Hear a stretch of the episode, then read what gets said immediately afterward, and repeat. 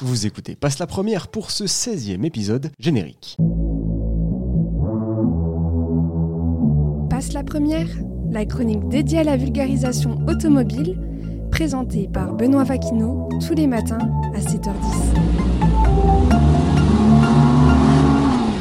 Sommaire de ce nouvel épisode, nous jetterons un œil sur cette maison de vente aux enchères que nous connaissons tous maintenant, RM Sotheby's. Une Porsche 906 KRA6 y sera vendue pour un peu plus de 2 millions d'euros. Découvrons cela ensemble. Nous enchaînerons ensuite sur le lancement de la saison 2024 de Formule 1, dont les essais hivernaux se terminent aujourd'hui, préparant le prochain Grand Prix qui débutera le week-end du 2 mars prochain. Continuons cet épisode avec une grande nouvelle, mais pour pouvoir en profiter, patientez d'abord jusqu'au 15 mars, puis installez-vous confortablement dans votre canapé, prenez à manger et observer la nouvelle saison de Top Gear présentée par le mythique duo Villebrequin, faisant son retour par la même occasion. Et nous terminerons cet épisode du côté américain, plus précisément chez NSI. Le constructeur souhaite dépasser la barre symbolique des 500 km/h grâce à un nouveau plan. Voilà pour les titres du jour, passe la première, épisode 16, c'est parti. Vous connaissez maintenant par cœur cette maison organisant des ventes aux enchères qui n'arrivent pas tous les jours, à l'image de la prochaine en date. Organisée le vendredi 1er mars prochain, le modèle vendu est l'un des plus recherchés par les collectionneurs. Il s'agit d'une Porsche 906 KRA6 de 1966. Oui, ça fait beaucoup de 6. Avant de détailler l'histoire de cet exemplaire unique, gardez en tête qu'à l'époque, la Porsche 906 a été produite en 65 exemplaires et pas un de plus. Elle reste à ce jour dernière voiture de course homologuée pour la route, jamais produite par le constructeur, contrairement à sa grande sœur, la Porsche 917K. Passons maintenant à l'histoire de cet exemplaire au passé mythique en course automobile. Le véhicule a été entièrement restauré de la tête aux pieds après 3 ans de travaux d'orfèvrerie débutés au début des années 2000. Lors de cette restauration, la décision a été prise de remplacer le moteur de l'exemplaire afin d'assurer un amusement total de la part de son ou de sa future propriétaire. En parlant de propriétaire, parlons du précédent acquéreur de ce bijou. Ce dernier a décrassé le modèle avec des tours de piste sur les mythiques circuits de Laguna Seca ou encore celui de Road Atlanta, de quoi s'offrir un sacré plaisir. À l'époque jadis, la Porsche 906 avait été repensée pour prendre la succession de la victorieuse 904 GTS. Le développement de cette voiture était supervisé par Ferdinand Pièche lui-même. Cette Porsche 906 est une véritable pionnière, de par sa base qui était celle de la 911, une première pour Porsche à cette époque. Côté motorisation, le modèle est équipé du mythique Flat 6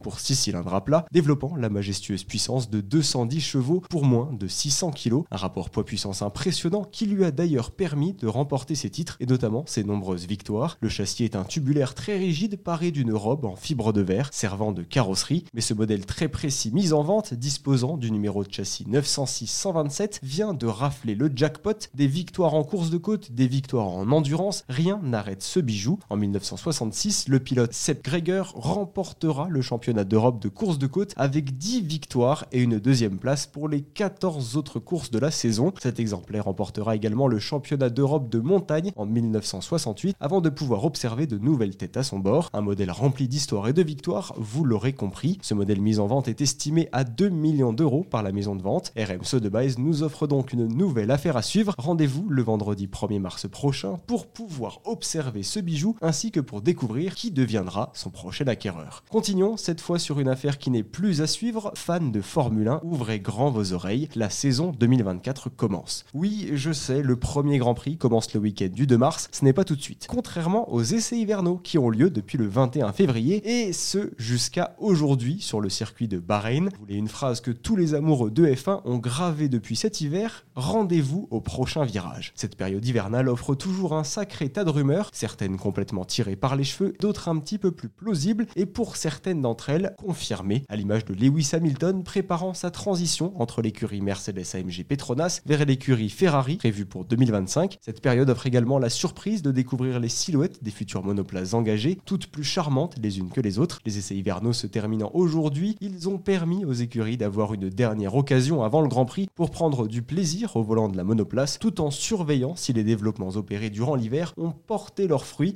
Affaire à suivre ce soir donc. Une fois cette session d'essai terminée, il vous faudra encore patienter une semaine avant de retrouver le premier rendez-vous situé donc sur le circuit de Bahreïn. Cette saison 2024 annonce de sacrés tournants dans l'histoire du championnat, en commençant par Lewis Hamilton qui tentera de décrocher son huitième titre mondial sous les couleurs de l'écurie Mercedes AMG Petronas pour cette dernière saison au sein de l'équipe. Carlos Sainz tentera lui d'obtenir le même titre pour sa dernière saison sous le mythique blason du cheval cabré. Du côté français, tous les regards sont braqués sur Alpine dans le but de découvrir si la monoplace du constructeur baptisée F1 A524 arrivera-t-elle à faire face au challenge difficile que représente cette nouvelle saison. Vous l'aurez compris, cette saison s'annonce croustillante, vous connaissez la musique. Affaire à suivre, d'abord ce 1er mars, date de début du championnat. Passons maintenant sur une nouvelle affaire qui cette fois-ci n'est plus à suivre et vous savez à quel point je suis friand de cette annonce. L'émission mythique Top Gear vient d'annoncer la date de sortie de leur 9 saison et cette saison 9 de Top Gear France sera animée par le duo iconique qui est Villebrequin, composé de Pierre Chabrier ainsi que de Sylvain Lévy. Soyez donc tous confortablement installés devant votre télévision le vendredi 15 mars prochain à 21h30 sur RMC Découverte pour suivre toutes les aventures folles, insolites, drôles mais surtout culturelles de notre duo préféré. Loulou, c'est le nom donné aux amateurs du contenu proposé par Villebrequin. Eh bien tous les loulous attendaient cette date avec impatience après avoir terriblement découvert l'arrêt soudain de leur chaîne YouTube, nous laissant dans une détresse profonde. Mais pas de panique, cette nouvelle saison est sur le point d'arriver avec un programme différent mais toujours aussi chargé. Le trio d'animateurs composé de Philippe Lelouch, Bruce Johanny et l'automne laissera donc sa place à une relève déjà assurée pour une saison exceptionnelle. Un teaser publié sur les réseaux sociaux nous laisse entrevoir quelques moments clés de cette relève, au volant de certaines des voitures les plus incroyables de l'histoire de l'automobile, ou encore des épreuves de conduite sur des véhicules plus basiques pour lesquels nous connaissons la finalité, surtout entre les mains de Villebrequin. Le casting lui aussi monte d'un cran, nous savons qu'un autre duo iconique fera partie des invités. Il s'agit d'Eric Judor et de Ramzi Bedia. Côté pilote, le célèbre Sébastien Loeb sera également de la partie, avant de terminer par différents créateurs, comme par exemple Monsieur Poulpe ou encore Le Bouzeux. Affaire de la plus haute importance à suivre, rendez-vous donc le 15 mars prochain sur RMC Découverte pour découvrir cette neuvième saison de Top Gear présentée par Villebrequin. Quittons cette fois l'Hexagone pour nous téléporter outre-Atlantique, plus précisément chez Hennessy pour notre dernier sujet. Le constructeur américain repart à la chasse au record de vitesse, dix ans après le record établi par la Hennessy Venom GT. Chez Hennessy, la vitesse coule dans les veines et dépasser les limites est devenue une véritable tradition. Pour cela, la marque est plutôt bien équipée grâce à son dernier modèle, la Venom F5, une hypercar disposant d'une puissance qualifiable d'illimitée au vu des chiffres. Le modèle dispose d'un V8 biturbo de 6 litres 6 de cylindrée, développant l'immense puissance de 1800 chevaux. Autant vous dire que cette cavalerie n'ira pas chez le veto. 1800 chevaux, c'est suffisant pour aller chercher le pain. Ça l'est un petit peu moins lorsque l'objectif est de dépasser la barre symbolique des 300 miles par heure, soit 482 km/h chez nous. 482 km/h, c'est le chiffre officiel qui sert d'objectif aux constructeurs, mais officieusement, NSI souhaiterait bien arriver à dépasser le cap des 500 km/h, une première pour un véhicule de série. Pour atteindre cette vitesse, il y a peu considéré comme inatteignable, le moteur ne fait pas tout, il faut s'associer avec des gens de confiance, et c'est chose faite. NSI a d'abord débauché Brian Jones, ce nom ne vous dit probablement rien, mais il a participé au développement d'un modèle que vous connaissez tous, la Mercedes AMG One. Rien que ça, Brian Jones n'est pas venu rejoindre l'équipe seul, il était également accompagné de David Donoué, à qui reviendra la responsabilité et l'honneur de piloter cette Venom F5 dans le but de battre ce record impossible. Je me permets de rajouter un petit détail qui est rare à observer aujourd'hui au sein d'une entreprise et notamment dans les liens envers sa concurrence. Hennessy tient à encourager ses principaux concurrents dans cette bataille. John Hennessy, le fondateur de la marque, a déclaré, je cite, J'adore le fait que Koenigsegg se prépare à tenter le record. J'espère que Bugatti se joindra également à la fête. Ce sont des rivalités comme celle-ci qui alimentent notre passion et nous poussent à s'améliorer, à innover plus vite et mieux.